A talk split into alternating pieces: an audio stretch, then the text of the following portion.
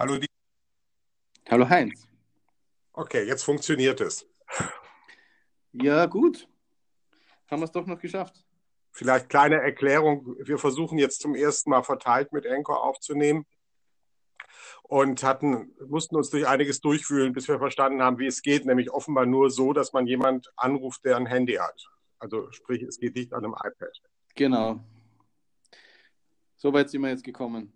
So, deswegen bitten wir jetzt die Zuhörer, wenn es welche gibt, um Verständnis wegen der Schwierigkeiten. Es kann sein, dass die Tonqualität nicht so gut ist. Ja, also bis dato höre ich dich gut. Ich hoffe, man hört mich auch gut. Okay. Ich würde gerne vorwegschicken äh, noch einmal den Aufruf. Das ist nämlich das letzte Mal äh, war das erstens nur am Ende und zweitens äh, äh zu kurz. Und zwar Aufruf äh, in folgendem Sinne. Also einerseits werden wir von uns aus jetzt auf äh, ein paar interessante Menschen zugehen und sie bitten, in einem der nächsten, in einer der nächsten Ausgaben bei uns mitzumachen als Gast. Ähm, damit wir einfach auch äh, andere Sichtweisen immer wieder dazu bekommen zu mhm. unseren Themen. Und das Zweite ist der Aufruf äh, an alle, die uns da draußen hören, die Anchor-App zu nutzen, um uns Nachrichten zu schicken, und zwar Sprachnachrichten. Das geht folgendermaßen, man lädt sich die Anchor-App am Handy, die ist ohnehin gratis und äh, folgt dann unserem Podcast, der heißt Lost in the Cloud. Und dort kann man dann sehr einfach über Sprachnachricht einen Button sofort seine Sprachnachricht aufnehmen und wir haben dann die Möglichkeit, diese Nachricht mit in unseren nächsten Podcast reinzunehmen und direkt darauf zu antworten. Genau. Und ähm, dann haben wir zwar noch nicht ganz Live-Teilnehmer, aber fast, aber Live-Teilnehmer werden wir dann dazu einladen und hoffen, dass wir es auf dem Weg auch noch interessanter machen. Genau. Ich muss vielleicht noch was Zweites sagen. Du hast ja äh, bei dem ersten Podcast dieser zweiten Serie schon geschrieben. Es geht um digitales Marketing und digitalen Content. Und das finde ich eigentlich eine sehr gute Beschreibung. Ja, die habe ich eh von dir genommen. ja, weil, aber ich denke, es geht auch um, um die Spannung zwischen beiden. Und das ja, genau. macht es vielleicht auch so interessant. Das digitaler Content ist mehr als digitales Marketing und umgekehrt. Ähm, äh, äh, manchmal wird das so gleichgesetzt, vor allem in dem, was ich so unter Content Marketing kenne. Ähm, wir versuchen das aber auszuloten. Also äh, auf der einen Seite wirklich ganz ernst zu nehmen, was man marketingmäßig machen kann, auch äh, digital, und auf der anderen Seite äh, aber auch zu überlegen, das auch wieder in Frage zu stellen. Von einer möglicherweise vielleicht etwas akademischen Position, die ich nun mal habe, ja. ähm, äh, aber die ich eben gerne auch auf die Probe stellen möchte, äh, äh, um, um, um nicht sozusagen nur in meinem eigenen Saft zu kochen. Ja, genau. Also das sehe ich auch durchaus als meine Aufgabe da, ja. äh, klarerweise immer wieder auch die, die Marketing-Sicht auf die Sache mhm. mit einzubringen. Und ich äh, glaube, so hat es ja auch in der Vergangenheit schon ganz gut funktioniert. Ja. Und um jetzt aber auch speziell noch vielleicht die Grazer ähm, Situation mehr einzubeziehen, wollen wir von da aber natürlich auch Leute außerhalb von Graz dazu einladen. Ja, genau. Also das, ja. Äh, gut, dass du das erwähnst. Äh, das ist ja vielleicht auch wichtig, dass wir das gleich noch einmal betonen. Wir sind ein Grazer Podcast und wir bemühen uns halt auch immer wieder darum, Grazer Themen stärker äh, äh, mit unterzubringen. Es ist halt nicht immer ganz leicht, auch äh, in unserem Themenfeld dann äh, Grazer Geschichten jede Woche zur Hand zu haben. Aber genau deshalb wäre es ja so spannend, dass sich das Publikum da draußen auch mehr in die Sache mit äh, hineintraut und uns ihre Fragen stellt. Und vielleicht sind sie ja dann auch äh, aus der Gegend hier und wir, wir können gemeinsam über ein Grazer Thema reden. Gut, probieren wir es. Und ich meine, es kommt eben dabei auch darauf an, was bedeuten diese großen Trends, über die man ja sich auch noch woanders als gerade bei uns informieren kann, was bedeuten die ganz konkret, wenn man eben mit Content und Marketing zu tun hat? Genau.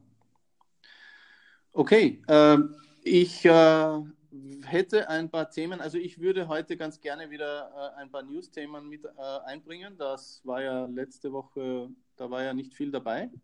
Äh, ich finde die Abwechslung zwischen so grundsätzlicher Diskussion und äh, ein paar aktuellen Dingen ganz, ganz gut. Äh, deswegen habe ich mir was rausgesucht. Das ist alles fast tagesaktuell. Ja. Beginnen möchte ich mit äh, Facebook. da habe ich gelesen, dass in den, AS, in den USA offenbar eine Milliardenstrafe droht Äh, mhm. da geht es immer noch um den Cambridge Analytica-Skandal und um die Millionen und Millionen von Daten, die da kompromittiert worden sind. Und äh, da ist halt auch wirklich erstmals die Rede von einer Milliardenstrafe, was dann die größte Strafe für ein Technologieunternehmen wäre, die es je gegeben hat in den USA. Zuletzt war Google da äh, äh, Spitzenreiter mit 22,5 Millionen, äh, die sie zahlen mussten. Äh, ich weiß aber nicht, in welchem Zusammenhang konkret. Wobei, ähm, äh, ich weiß jetzt nicht, ob ich alle Informationen richtig mitbekommen habe, aber was ich gelesen habe, und zwar in der Washington Post, ist, äh, was da im Einzelnen ausgehandelt worden ist, ist unbekannt. Also mhm. das ist, das ist äh, sowohl von der, von der FCC, glaube ich, der, der Kommission für, für im Grunde die Überwachung elektronische Medien, soweit ich das weiß. Mhm. Ich hoffe, ich täusche mich da nicht. Und ähm, äh, von Facebook aus wird das, wird das vertraulich behandelt. Und es bezieht sich wohl auch auf Abkommen, die früher geschlossen worden sind, die aber, wenn ich es richtig sehe, auch nicht ganz öffentlich sind. Ah, Okay, also, also es ist eine, mir ist nicht ganz klar geworden, es geht auch um Cambridge Analytica, aber ich glaube, es geht nicht nur um die. Ja, hast du einen Verdacht?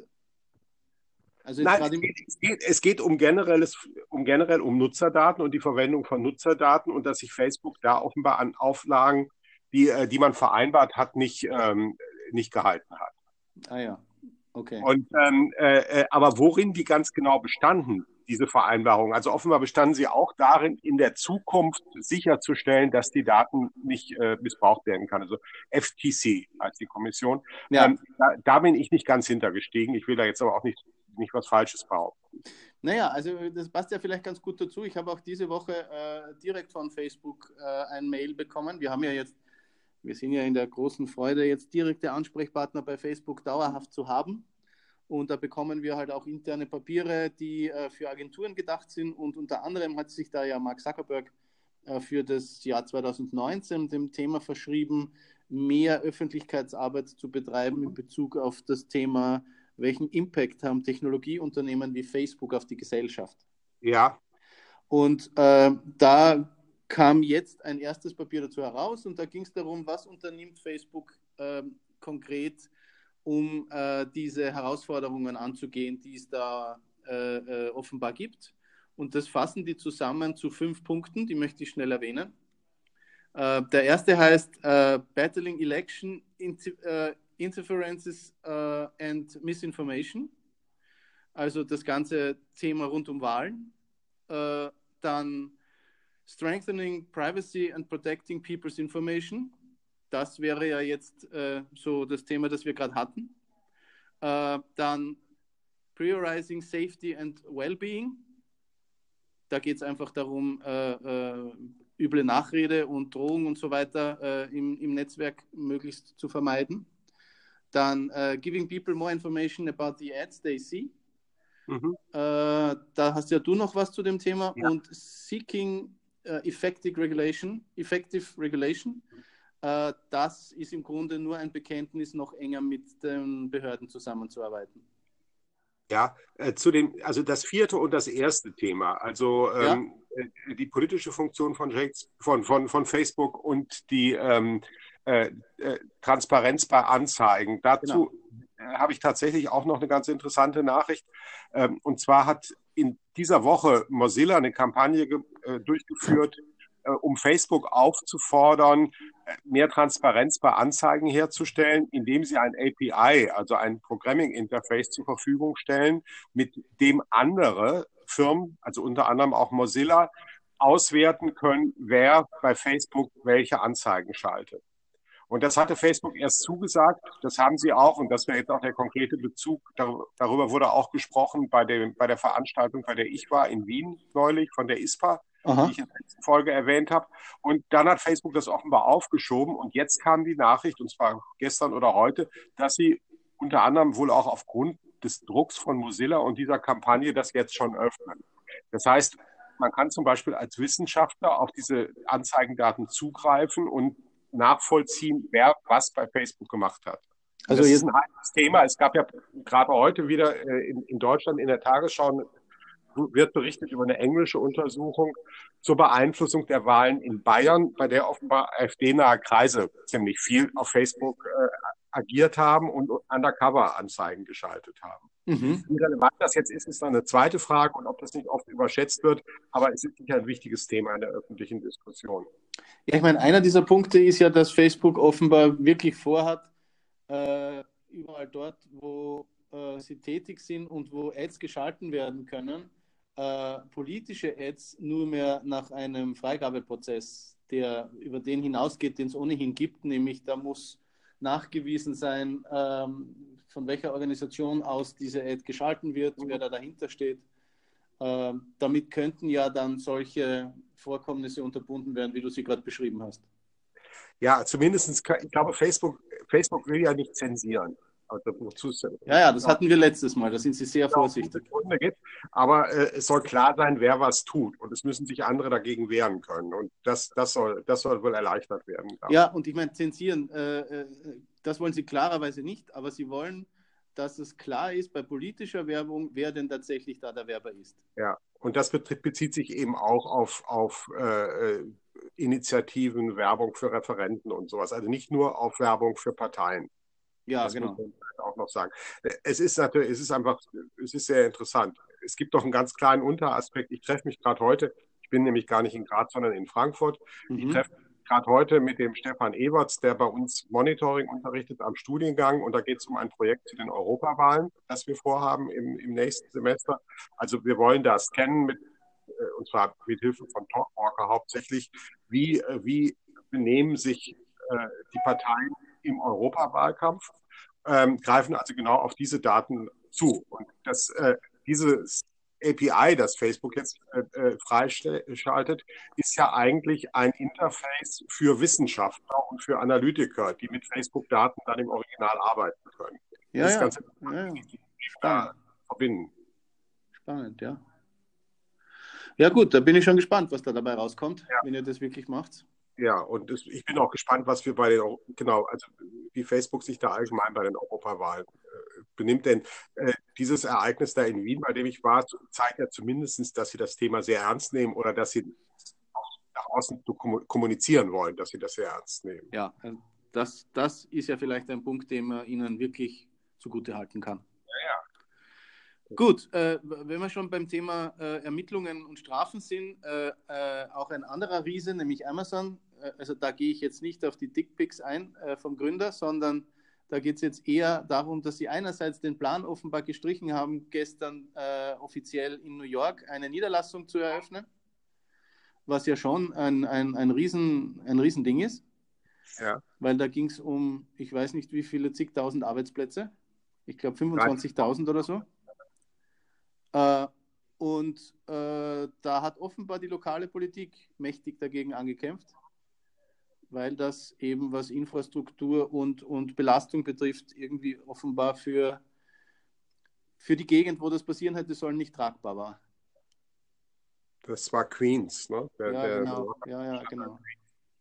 Äh, und es ging, glaube ich, auch um, um Subventionen. Also Facebook, ich glaube, Amazon wollte da auch deshalb hingehen, weil man, weil man die Konditionen sehr Ja, natürlich. Hat. Das wäre ja auch mit einem Steuergeschenk verbunden gewesen, ja. Ja, und, äh, äh, und, und, und zum anderen äh, sind da jetzt gerade Ermittlungen im Gange äh, von der Wettbewerbsbehörde in Österreich und auch der EU.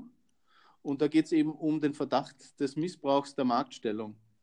Also äh, Thema Kartellrecht ja. Amazon hat ja da eine Doppelrolle. Einerseits als der größte Anbieter oder einer der größten Anbieter weltweit ähm, online und ja. andererseits aber auch der größte Marktflächenanbieter für alle anderen.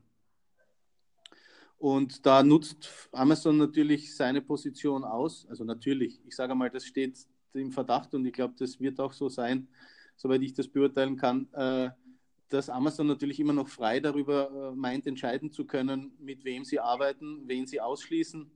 Und äh, wenn sie da eine direkte Konkurrenz mit eigenen Interessen sehen, dann werden auch Konten gesperrt, äh, äh, äh wie soll ich sagen, Reihungen in, in dem Suchergebnis gelöscht und so weiter. Und dagegen will man halt vorgehen. Das ist zumindest das, was ihnen vorgeworfen wird. Genau. Ich habe es versucht wirklich, so auszudrücken, ja, ja. Ob, ob das jetzt wirklich der Fall ist, äh, da muss man natürlich auch sagen, da gibt es ja auch Lobbyisten. Es ist ein ähnlicher Vorwurf, der wie er gegen Google auch immer wieder erhoben wird. Ja, klar. Dass Google versucht, seine eigenen Leistungen, also dass Google sich versucht, über seine eigene Suchmaschine zu promoten. Und Google hat das bisher immer zurückgewiesen. Also ich hätte da eine ganz allgemeine Frage an dich, weil das Thema interessiert mich wirklich. Ich muss gestehen, ich habe auch jetzt noch nicht so wahnsinnig viel darüber nachgedacht, aber ich, ich merke, ich tendiere da grundsätzlich immer so zu einer Haltung, die, die ungefähr so lautet, naja, Amazon hat diesen Platz geschaffen und soll doch weiterhin die Möglichkeit haben, so quasi eigen bestimmen zu können, was auf diesem Platz passiert. Und durch die schiere Größe und Marktmacht ähm, äh, ändert sich das offenbar äh, ab einem gewissen Zeitpunkt und dann sind sie nicht mehr Herr des eigenen Hauses. Naja, ich glaube, es gibt da ja immer schon Regulierungen in den USA zumindest, wenn, wenn, wenn ein Unternehmen so wichtig ist, dass es wirklich eine Art Infrastrukturfunktion hat, mhm. äh, dass man dann regulieren muss, dass, äh, dass äh, der Markt nicht verzerrt wird dadurch. Was ja, was ja auch im Prinzip für richtig halte. Also die Markt, natürlich hat Amazon sich das geschaffen, weil, weil, weil für die User Amazon einfach viel, viel einfacher und besser ist als, als die Konkurrenz. Mhm. Aber äh, irgendwann ist Amazon dann so stark, dass da eine Konkurrenz nicht mehr gut gegen ankommt. Und in dem Moment würde ich es auch für richtig halten, dass man sagt, dann muss auch freier, gleicher Zugang von allen zu diesen Leistungen sichergestellt werden. Was mhm. in den USA auch, ich weiß nicht, wie es in Europa ist, aber in den USA eigentlich auch gesetzlich so geregelt ist. Mhm. Denn sonst kann ich ja, indem ich eine Leistung anbiete, das so mit anderen verknüpfen, indem ich zum Beispiel die Logistik anbiete, das gleichzeitig damit verbinden, dass ich zum Beispiel Anzeigen äh, anbiete und, und selbst äh, äh, Produkte auch verkaufe, äh, dass ich anderen im Grunde den Markteintritt fast unmöglich mache. Mhm. Und das halte ich für richtig, dass man das reguliert. Das muss, muss ich schon sagen. Zumal es ja bei Amazon jetzt auch kein Unternehmen trifft, das dadurch bedroht wird. ich wollte ja gerade sagen, also sie müssen einem ja nicht leid tun. Ja, äh, also, äh, äh, ich bin mir allerdings wiederum nicht sicher, ähm, äh, weil ja die anderen Player auch nicht eine gute Intention haben, ob da nicht einfach auch ausgenutzt wird, dass man gegen Amazon wie auch gegen die anderen großen Konzerne ganz leicht Leute mobilisieren kann. Weil jeder sagt, die sind böse. Obwohl jeder auch gerne die Leistungen in Anspruch nimmt. Ja, gut, ich meine, da ist ja festzustellen, da gibt es jetzt ganz offenbar Bestrebungen, wenn man das positiv sagen will, dann äh, um die, die, die, die, die, die Riesen dieser Online-Welt in ihre Schranken zu weisen und, und das äh, jetzt nicht einfach weiterhin völlig frei laufen zu lassen. Also ich denke mal, da, da, das ist ja eh höchste Zeit. Da hat man sicher in der Vergangenheit auch was verabsäumt. Ähm, wie, auch, wie auch immer das jetzt genau aussieht, aber einfach um, um zu verdeutlichen, man schaut da jetzt genau hin und man bemüht sich um einen Ausgleich ähm, oder zumindest um eine Marktgerechtigkeit und glaube ich, um sowas geht es ja da jetzt auch bei Amazon. Ja, das ist auch richtig. Ich meine, das bringt uns jetzt zu dem, zum dritten Thema, nämlich dem, dem äh, EU, äh, den EU-Regelungen zum, zum Urheberrecht. Also Copyright, also, ja, ja, genau. Upload-Filter und Leistungsschutzrecht, wo es ja auch darum geht, eigentlich unter anderem auch Konzerne zu, zu regulieren, jedenfalls beim Leistungsschutzrecht. Ähm, also das Thema äh, Verlage sollen Geld von Google bekommen, wenn, also zum Beispiel, wenn deren äh, äh, News-Inhalte von Google angerissen werden. Ja, und ja. Das, also im Grunde geht es da um die Snippets, so genau. wie ich das jetzt verstanden habe in der letzten Regelung. Also die Links selbst dürfen angezeigt werden, also Link und Linktext, aber dazu gehörende Inhalte, also was Google ja tut, in, äh, äh, wie auch immer die eingeblendet werden, Bild, Bild Textausrisse, heißt das ja dann oft, äh, äh, die dürfen nur kostenpflichtig publiziert werden. Naja, ich meine, da ist explizit auch Google News genannt worden. Und bei Google ja. News ist es ja so, dass die einen Service anbieten mit Google News, der quasi das übergreifende Lesen von, von Medien ermöglicht äh, zu bestimmten Themen, zu bestimmten Gebieten. Äh, äh und, und dort leiden die Verlage besonders darunter, dass ihre Inhalte halt schon dort äh, hauptsächlich konsumiert werden und niemand mehr auf das Medium selbst zurückgreift. Ja, das mag sein, aber, aber äh, äh, erstmal kann man ja nicht mehr so stark zwischen Google News und den anderen Google-Angeboten unterscheiden, weil mhm. Google ja durch die Universal Search alles zusammen darstellt. Mhm. Äh, dann gibt es ja gerade aufgrund dieser Möglichkeiten, auch Inhalte anzuzeigen, weitere Leistungen. Also ich verwende zum Beispiel immer TechMeme, einen wirklich tollen Dienst. Ja, kenne ich. Hast du mir schon gesagt, ja?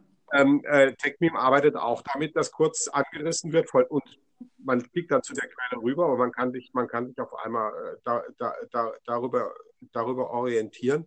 Also äh, und, und außerdem kämpfen die Verlage ja gegen alle möglichen anderen Akteure auch, zum Beispiel gegen den öffentlich-rechtlichen mit genau derselben Begründung und wollen da so eine Art Naturschutz haben, unabhängig von sonstigen gesellschaftlichen Umfeld und von den technischen Entwicklungen.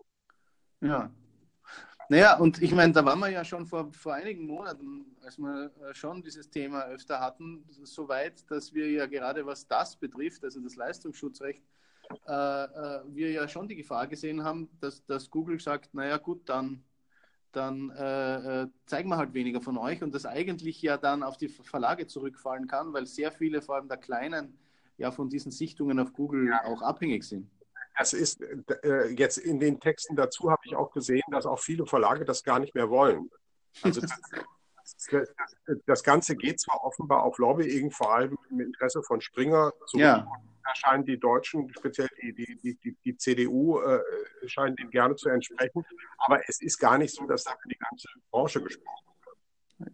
Es, ja. ist einfach, es ist fatal. Man muss das schlicht sagen, weil das Internet lebt von links und damit, damit auch, äh, auch offen umzugehen. Und äh, Einschränkungen da äh, können sich überall auswirken. Also das ist, das, das, das, das ist schlicht, ähm, das ist schlicht ein Zurückdrehen. Das kann man nicht anders sagen. Ja, ja, ja, ja, ich fürchte auch. Äh, äh, jeder, der das auch so sieht, kann sich ja mit dem Hashtag nie wieder CDU äh, genau. Mit dieser Meinung da, mit seiner Meinung anschließen.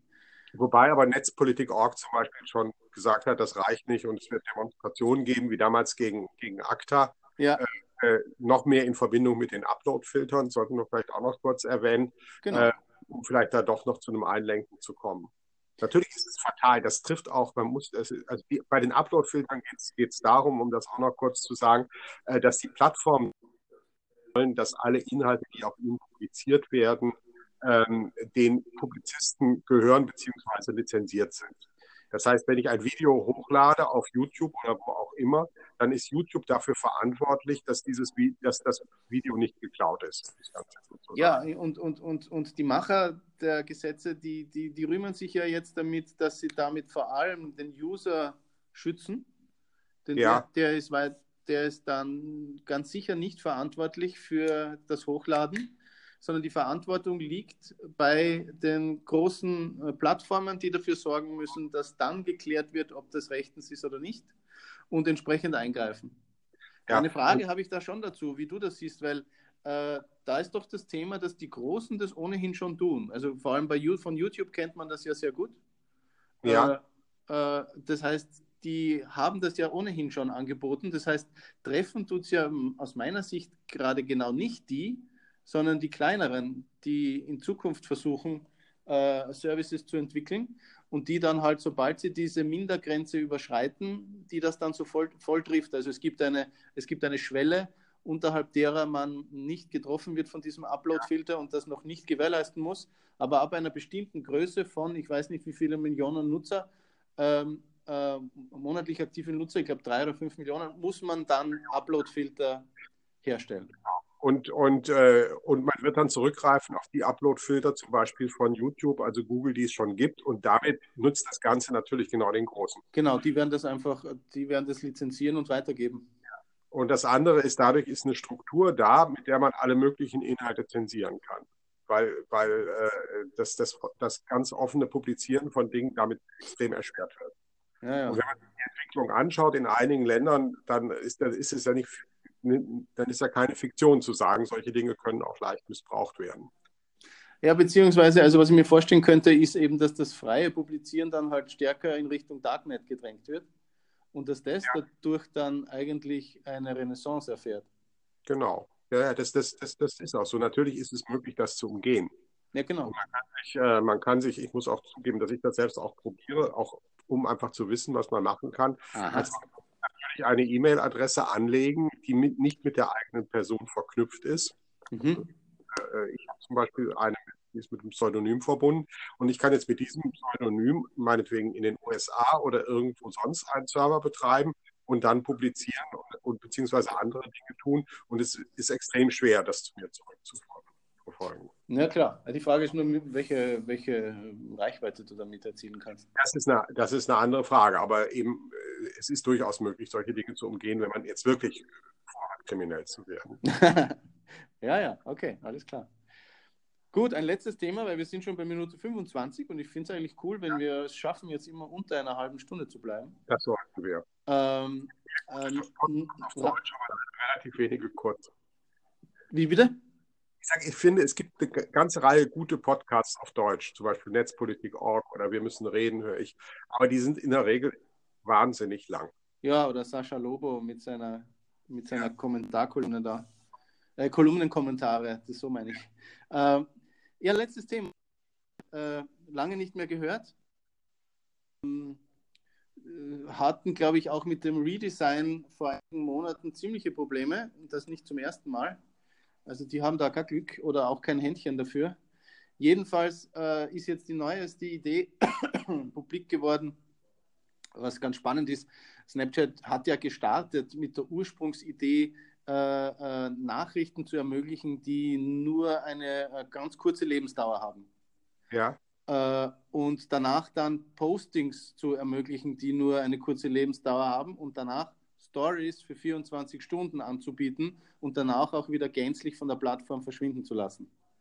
Das war so deren DNA. Dann hat Instagram vor allem das Story-Format äh, übernommen hat damit äh, äh, quasi einen großen, großen Siegeszug hingelegt, hat da Snapchat durchaus abgehängt.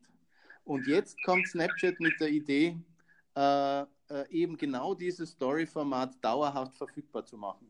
Mhm. Das heißt, sie gehen ab von ihren ursprünglichen, äh, wie soll ich sagen, von ihrer ursprünglichen Erfindung, verwandeln die Plattform dadurch wieder in was Reguläres oder etwas äh, Konservativeres, etwas Gängigeres, was andere Plattformen äh, äh, jetzt zumindest für Bild- und Videocontent ohnehin schon haben und bringen das halt für das Story-Format. Äh, bei Instagram ist es ja so, du kannst alle Stories, die du wirklich richtig gut findest, ja auch als Highlights äh, pinnen quasi und dauerhaft verfügbar machen. Damit bietet ja Instagram das schon an äh, und Snapchat will das halt jetzt generell für die Stories anbieten? Ich, ich nehme mal an, das hängt damit zusammen, dass man dann leichter Werbung verkaufen kann, oder? Naja, klar. genau. Also, dass das auch mehr in das Denken der traditionellen Werber rein, äh, ja. reinfällt. Es ist natürlich viel leichter dafür, dann auch das zu produzieren, was man immer schon produziert hat, oder? Ja, genau. Also das einerseits und andererseits, das geht ja immer, all das, die Bemühungen dieser großen Plattformen gehen immer in diese beiden Richtungen, User und Werber.